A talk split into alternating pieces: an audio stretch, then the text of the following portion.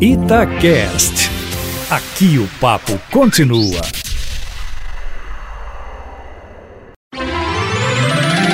Seu dinheiro vale ouro.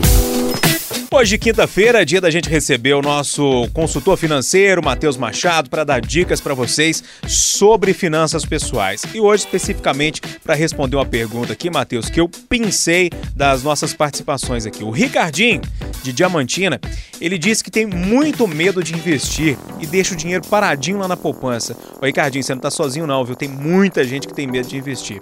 Mas a pergunta dele é legal, Matheus, porque ele fala assim, como que eu perco esse medo de investir? Tem um caminho? Bom dia para você. Bom dia, Júnior. Bom dia, ouvintes. Bom dia, Ricardinho. É normal, não se culpe por isso, mas você já deu um grande passo que é querer mudar.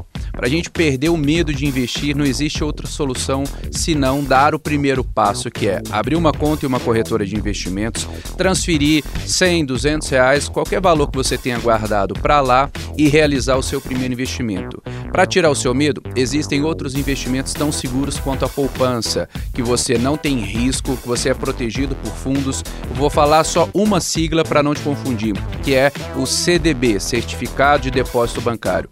Abre conta na corretora, procura lá esse nome ou procura o Tesouro Direto. Você tá seguro, tá protegido, não tem diferença da poupança. Só para te falar, o mesmo fundo que protege a poupança protege esses títulos. Então vai tranquilo, vai com fé e se precisar pode me chamar.